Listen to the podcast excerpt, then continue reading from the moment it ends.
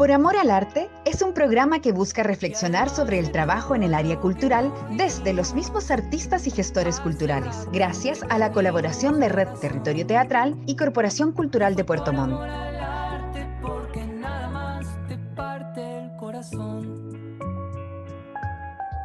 Esa es una palabra que se está usando, por ejemplo, cuando uno hace algo y no le pagan, eh, le dicen es por amor al arte nomás. Eh, para mí, que yo he hecho esas cosas, eh, yo encuentro que está bien dicha la palabra, o sea, en mi caso, por el amor al arte, pues como por el amor al prójimo. Claro. Si yo hago algo por alguien, pero sin la, sin la intención de tener una retribución monetaria, por ejemplo, o que él en algún minuto me devuelva el favor que yo le estoy haciendo. Muy buenos días, buenas tardes, buenas noches, tal como saludamos, porque no sé desde dónde nos escuchan, entonces no sabemos la zona horaria. Estamos hoy día con Francisca París, ella es directora de Balmaceda Arte Joven, región de los lagos, fotógrafa también y con una fuerte vinculación con las artes y la cultura del territorio. Bienvenida Francisca a Por Amor al Arte. Hola a todos y a todas, gracias por escucharnos, contenta de estar aquí. Escuchamos recién un audio de una persona a la cual salimos a entrevistar y dice que la expresión por amor al arte para esta persona es algo que se hace con solidaridad. ¿Tú compartes lo que dice la persona? Es que si vamos desde el inicio de la palabra de hacer algo con, por amor al arte, desde otro campo del, del hacer o del conocimiento que no sea arte, sí tiene que ver con colaboración, con, no sé, con ayuda, con benevolencia, ¿cierto? Como porque yo ayudo porque lo siento. Yo creo que eso es. Quizás se malentiende, pero yo ayudo porque lo siento y eso es de que lo hago por amor al arte. ¿Y a ti qué te pasa con la expresión? A mí me pasa con la presión de, con la expresión de que desde los 20 años que ya llevo trabajando en el sector, creo que eh, el por amor al arte para el artista, para el gestor, para el creador ya no existe. Porque sí o sí, por más que yo tenga amor por el arte, necesito una inversión. ¿Para qué? Para llegar a, a lo tecnológico, ¿cierto? A la práctica, a ese hacer. Yo no solo ideo mi, pienso mi idea, mi creación, mi obra. Para llevar esa obra a un eslabón de producción, yo necesito tener una inversión. Y esa inversión se, se traduce para mí a un pago de, de recursos humanos, ¿cierto? De pagarme por hora trabajo de hombre y también por pagarme porque quizás tengo una idea creativa que ayuda a solucionar algo que alguien de otro campo del conocimiento no lo había visto como lo vemos nosotros. Entonces, em, yo sé que tú, tú eres artista, tú trabajas con una serie de artistas y, podemos inferir entonces que desde,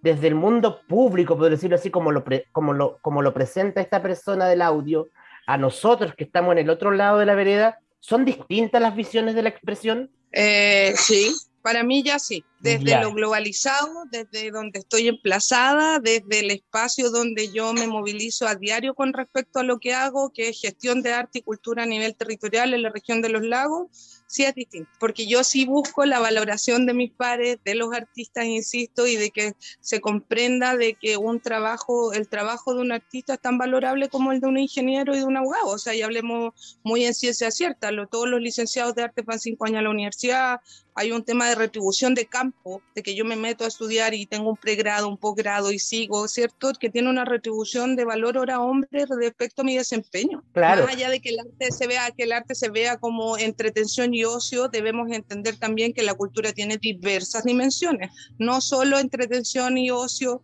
para la ciudadanía, ¿cierto? Sino que también son metodologías participativas, desde otros campos de conocimiento podemos hablar de arte y economía, de arte y patrimonio, arte y educación, arte y medio ambiente, arte y tecnología. Entonces, entender todo eso también hay, hay, hay un tema de tiempo de que el artista, los creadores invierten en poder entender esto. Esto no es por ahí, no nace del aire, ¿me entendí? Todas estas conversaciones que nosotros tenemos comúnmente con los otros, con los colegas, con nuestros pares, tiene que ver porque realmente estamos también en una reflexión y en un pensamiento crítico constante del desarrollo de lo que hacemos. ¿Y, tú crees que la sociedad entiende eso? Em, ¿O todavía, todavía ve como la expresión de artistas como mm, una especie de hobby? Lo que pasa es que también depende de la sociedad, depende, yo creo que hay una responsabilidad tanto de nosotros como sector como desde los otros sectores. Bueno, a nivel global y en otros países, también hay un reconocimiento, yo por algo nace la economía creativa, porque se quiere reconocer, ¿cachai? El factor económico de las artes. Y eso pasa en las Europas, diciendo cierto, pasa en otros lugares, en Latinoamérica ya hay estudios, hay levantamientos, Chile en un minuto también llevó un liderazgo dentro del mapeo de la industria creativa para entender cómo funcionábamos.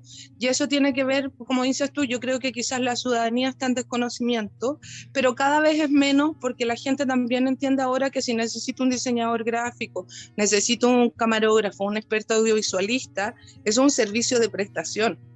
¿Ya? Eh, es desde ahí. Yo busco, busco como yo en mi empresa busco a un ingeniero en una, en una, en una cosa específica técnica. Esto es lo mismo. Yo busco a un artista que tiene un conocimiento específico y que no lo hace por amor al arte, porque él ha invertido en él mismo para llegar a ese nivel de trayectoria, de experticio, de conocimiento, capacidades. También creo yo que, que, el tango se baila a dos, entonces los artistas también tienen que han influido en, ese, en, en esta expresión, en, en, el, en el cobrar su trabajo, en el valorar su trabajo. Yo creo que nosotros, en algún momento, bueno, yo he pasado por varias etapas, entonces en este momento como que uno ya cobra su trabajo, pero, pero, pero no sé si es el común. A ver, yo creo que lo primero es perder un poco o, ver ese resentimiento que hemos tenido como sector artístico de entender que el arte tiene un valor, que no es solo ese valor intangible de esencia que nosotros nos moviliza, ¿cachai? Que es eso que te demuestra la expresión, cómo el arte te hace sentir, es ese, hablo de un valor económico tangible también, ¿ya? Y desde ahí me pasa que cuando tú dices, no, es que el resto, o no sé si lo reconocen o no, eh, yo creo que nosotros mismos hemos cometido el horror de precarizarnos ante eso y hacernos los desconocidos ante el movimiento de economía que tenemos. El arte a nivel territorios pequeños o territorios en general hace economía local, ¿ya? Eh, desempeña cadenas de valor dentro del desarrollo económico de los territorios. Por eso hay PIB y hay mediciones que las dan Ahora, hay un tema con respecto a la gobernanza o al Estado o a quien le corresponda de que medir este tipo de impacto es lo que comúnmente no se hace porque también es como una solicitud nueva, siento yo, ¿cachai? Mm. Midamos cuál es el impacto de la cultura, midamos cuál es el consumo cultural que existe en tal territorio, en una comuna, en una provincia, en una región, para poder tener estadísticas también. O sea, ya igual hay que tener súper claro que el sector de la cultura, cuando ya en el fondo se habla de industrias culturales y creativas, es porque ha perdido un poco lo efímero y ya hay estadísticas, criterios, indicadores firmes que te dan a entender que somos un sector productivo. Mm. Tenemos fomento productivo. Igual creo que al artista le cuesta un poco hablar de economía creativa, de, de industrias creativas. Creo que, que, todavía hay un sector que es bastante reacio a, este, a estas nuevas formas. Sí, porque también tenemos miedo del capitalismo salvaje, pues digámoslo como sector, somos sensibles, somos desde ahí, entonces, ¿cómo no tener miedo al capitalismo salvaje que viene y se mete? Pero desde el otro lado, desde una, desde una visión y versión muy personal, cuando a mí esto me chocó de cómo entraba la economía del arte, que me hacía dudar, ¿qué hice yo? Tú lo sabes bien porque nos conocemos, me metí a estudiar y a entender cómo funcionaba esto. Mm. ¿Por qué? Porque al final lo que uno quiere cuando trabaja en el colectivo, trabaja en una estrategia de colaboración que no es solo de ayuda, sino que en el fondo cómo colaboro para que se desarrollen mis pares y mi entorno y todo esto, obvio que tengo que saber de qué me están, qué te están vendiendo, pues no vaya a llegar y vaya a comprar, ¿cachai? Claro. Y cuál es el lado bueno y el lado malo de las cosas también. Todo es nada, nada, todo es dual para mí. Yo no creo que una cosa sea muy buena, muy mala. Ahora lo que tenemos que tener siempre en cuenta de que no debemos utilizar a las personas, que debemos poner en valor lo que corresponde, ¿cachai? Que si nosotros vamos a hacer o vamos a ejecutar planes y programas que tengan que ver con estas líneas, vayan siempre en beneficio de los principales actores que son los artistas, los creadores, los agentes, ¿cierto? Los, todos los que nos hacemos que, que movamos este ecosistema de la cultura a nivel regional. Claro, ¿tú has hecho cosas por amor al arte? Sí, caleta. Más allá, pero lo he hecho pensando también siempre en el aporte que significa. Y por otro lado, ya no, debo decirlo. Cuando son cosas bien técnicas y son cosas que tienen que ver donde hay poder adquisitivo o donde hay poder de pago respecto al servicio que se necesita, yo no trabajo gratis. Pero sí debo decir que si un colega necesita una asesoría o una mentoría o algo, uno se da el espacio. Claro. Oye, de esas cosas que uno hace por amor al arte, yo podría contar un montón, pero te estamos entrevistando a ti. ¿Qué es lo peor que recuerdas? ¿Qué es esta weá? Así como... Hoy yo creo que no sé, deben haber varias que me han sacado canas verdes, pero yo creo que una que más, más que tragicómica es divertida es cuando teníamos la unión de reporteros gráficos y éramos un grupo, un grupete de fotógrafos regionales y sobre todo puertomontinos y terminé en la plaza de armas arriba de una escalera colgando fotos de POC para tener la primera intervención artística grande de fotografía, ¿cierto? En la plaza de armas, apelando a eso. Te estoy a eso de haber sido el año 2008-2009 y nos reíamos mucho porque al final es eso, pues. Imagínate arriba de una escalera, no sé qué haciendo, cuando salíamos a, no sé, salíamos cuando hicimos uno de los fondar del río El Maullín, que en avioneta, que aéreo, que terrestre, que uno está y al final también tengamos claro de que nunca nadie se hizo millonario haciendo esas cosas, sino que había mucha pasión detrás también y muchas ganas de fortalecer lo que hace y yo creo que sobre todo para mí era de poner en valor de lo importante que era. Todo el mundo entiende, ay, que como esa forma light de que las artes son tan buenas, que ayudan a las personas, ¿cierto? Que nos dan habilidades para la vida, pero también hay todo un sector detrás que vive, necesita vivir, que busca calidad de vida y que busca bienestar. Mm. Y eso viene de la mano de un factor económico, social y medioambiental.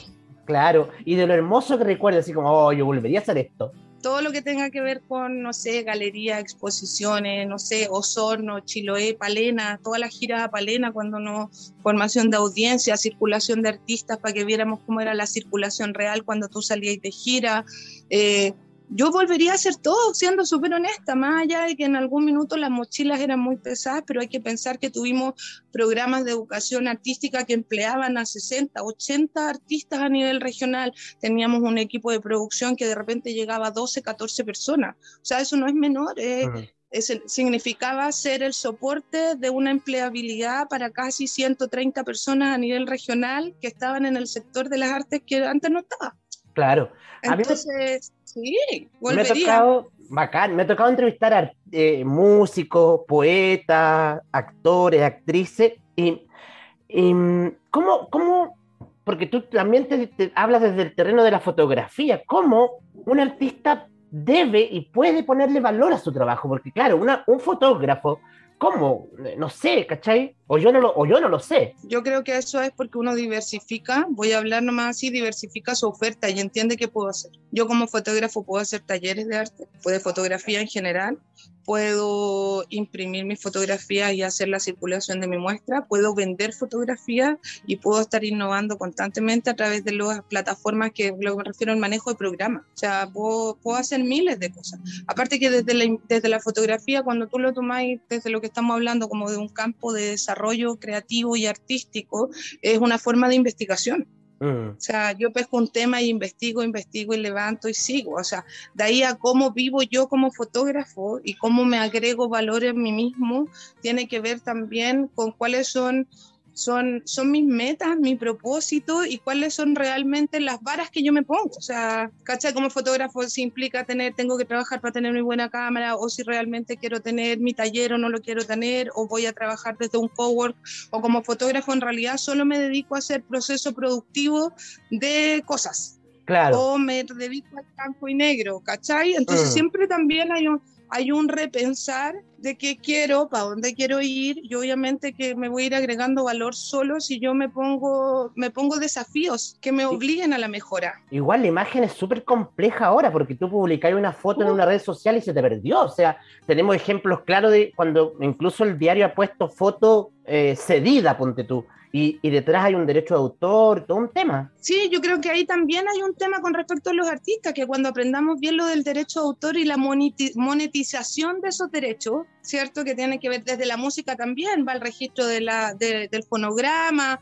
la SCD, desde la imagen también es un tema o cómo lo hago pero hay que ver eso. Nosotros mismos tenemos que estudiar de derechos de autor y de propiedad intelectual, porque desde ahí es donde se monetizan también, eh, se monetizan todo esta, este tráfico digital también, hablemoslo así. Cuando tú me pones en jaque, me dice, claro, ahora hay una cultura de la imagen que es enorme. Y los referentes ya no están solo en lo que te enseñaba el profesor en el libro o el profe de la U que te decía quiénes eran o no bacanes. Ahora tengo acceso a Instagram, a Facebook, a todas las plataformas que se te ocurra para poder buscar cuáles son mis referentes. Ahora, desde eso mismo, si yo me, me propongo en el fondo entender cómo es el negocio de la publicación de imágenes o cómo funcionan estas redes en cosas de pago, quizás hasta me puedo generar una diversificación dentro de mi cotidiano de que la publicación de mis imágenes me da plata. Claro. O sea, no de ser influencer, no nos vayamos por ese lado de las comunicaciones, pero, pero entendiendo que quizás, ¿cachai? Estas plataformas digitales de muestra de mi obra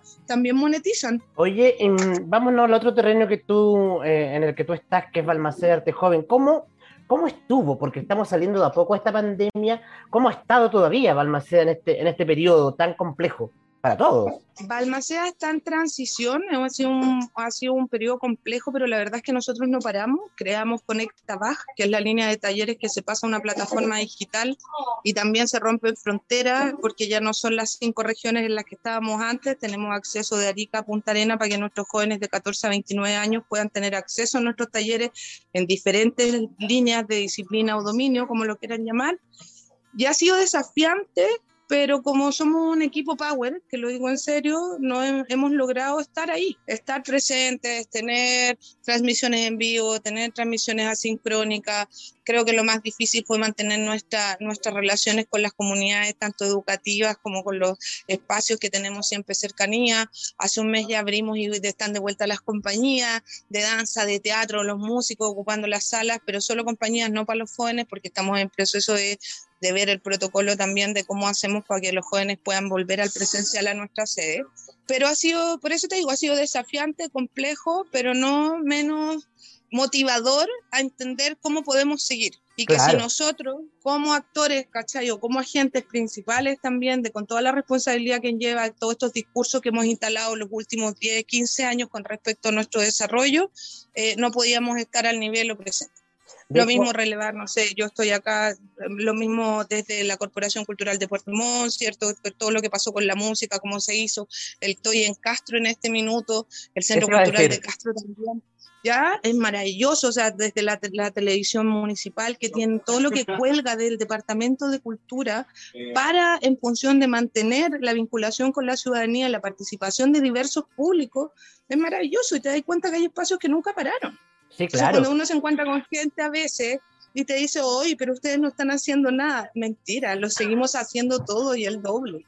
Y, y, y, más cansador, creo yo, que fue en el tiempo de pandemia. Estamos grabando, tú justo acabas de mencionar que mientras grabamos este programa tú estás en Castro con, con la gente de Balmaceda, con el equipo. ¿Y en qué están? Si podemos saberlo nomás. Estamos porque estamos de asesores en un proyecto FAE, Fomento al Arte y la Educación, donde estamos levantando cómo sería el diseño metodológico progresivo de los talleres GEC de la Escuela de Cultura de Castro. En palabras simples, esto quiere decir... Simple eso, el diseño curricular que ellos manejan de mañana, en el fondo hay una opción de talleres y esos talleres no tenían una planificación curricular que nos pudiera dar la progresión.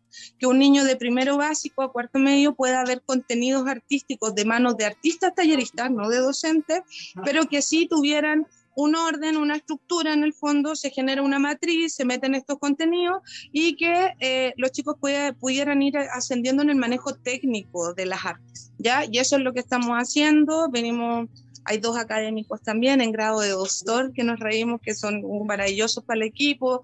Tenemos, ¿cierto?, nuestros productores, gestores culturales, cientistas políticos y administrativos dentro de esta fotógrafa gestora cultural también. Somos un equipo como de seis, siete personas pensando en esto con una comunidad educativa completa. Venimos de estar dos días levantando focus group con los estudiantes, con los apoderados, con eh, la comunidad en general, con los profesores, ¿cierto? Y con el cuerpo directivo también. Bueno, y vi también una lámina, eh, no sé si estoy lo cierto, que decía como rock presencial al fin, o no, estoy equivocado. ¡Sí! ¡Alegría! Sí, empezamos con nuestra décima versión, llevamos 10 años haciendo rock al fin del mundo, que es un festival en el fondo que era para bandas emergentes, de bandas que estaban en garage, y como Balmaceda ha avanzado en esto también, tenemos, entre comillas, una pseudo jugadora de bandas que después pasan a una línea profesional, y este es uno de esos festivales intermedios. Este festival ha sido muy significativo para nosotros porque también nos permitió, eh, uno, conocer todo el grupete de músicos que existía y cuáles eran sus necesidades de mejora. Y cómo Balmaceda también podía acercar esas mejoras hacia ellos, y se ha dado, tenemos unos talentazos, nunca hablamos mucho tampoco tampoco, que quizás es un error, pero tenemos unos talentazos de bandas jóvenes gigantes. Eh, el sector musical igual en base, Palmacea se adjudicó los últimos cuatro años dos fondos de Corfo que ayudaron mucho alrededor, no es bueno hablar de plata, pero 90 millones de pesos que se insertó para la industria de la música regional, que sí ha servido y se ha notado el, el se ha notado el cambio de nivel, de calidad también, y la exigencia de ellos mismos de entender esta profesionalización y de no vivir de por amor al arte. Y la renovación también se ha notado. Todo, sí, pues que eso viene también. Ahora viene, yo siento que ahí vamos desde una visión, visión más sociológica como antropológica también, de entender que hay, hay un recambio de generación dentro de los artistas de la región de los lagos, lo voy a decir así. Mm. Entonces, desde ahí también no es menos desafiante. Sí, claro. Oye, y no puedo dejar de preguntar, ¿hay fiesta urbana o no hay fiesta urbana? Charán, charán. Sí hay, sí hay. Estamos con todo. Eh, debo ser honesta, sí que estamos tratando de verlo con mesura. Eh, nos morimos de ganas de tener 1.200 personas en oh. escena como los años anteriores. Eh, tenemos claro que quizás sea un poco menos. Ya estamos en planificación, ya tenemos el apoyo del gobierno regional y del municipio, como siempre, y todo lo que corresponde. Y sobre todo también con muchas ganas de volver a a, revernos con los artistas, a rehacer. Hay muchas comunidades educativas que ahora vuelven a lo presencial y que ya están llamando y que estamos, dejar claro también, Balmacea tiene una red propia de convenios de con más de 32 instituciones a nivel regional. Entonces, desde ahí no es menor todo el trabajo que tenemos que desempeñar y en el fondo también de forma muy humilde lo decimos que logramos asesorar, ¿cierto? Ayudar en el desarrollo, acortar procesos para, para otros espacios, porque ya llevamos 15 años en el cuerpo, entonces todo ese aprendizaje y todo ese desarrollo también estamos súper dispuestos a compartirlo con nuestras redes para que se ahorren ciertos errores o para que los procesos quizás sean más rápidos, ¿cierto? Y no y esto fluya, fluya más rápido, haya mayor impacto, donde la ciudadanía, los mismos artistas sientan que realmente hay una preocupación con respecto a ellos y al sector. Bacán, qué alegría escuchar eso. Fran, te quiero dar las gracias por acompañarnos en este espacio, por amor al arte de territorio teatral y que todo lo que se viene sea increíble. Un abrazo, felicitaciones a Territorio Teatral, también tremenda red, muy orgullosa de haberlos visto crecer. Y un abrazo grande para ti también, pues nos veremos pronto a todos los que nos escuchan también. Cualquier cosa nos pueden encontrar en www.paj.cl o en las redes sociales de Balmaceda Arte, JS, Los Lagos o a nivel nacional. Ahí nos van a encontrar siempre. Un abrazo de grande y gracias por la invitación. Muchas gracias, que estén muy bien. Besos. Besos. Gracias por acompañarnos en un nuevo capítulo de Por Amor al Arte, donde cada semana conversamos con un invitado sobre el trabajo en culturas y artes. Las opiniones vertidas en el programa son de exclusiva responsabilidad de quienes las emiten. Este podcast es financiado por el Programa de Apoyo a Organizaciones Culturales Colaboradoras del Ministerio de las Culturas, las Artes y el Patrimonio Convocatoria 2020.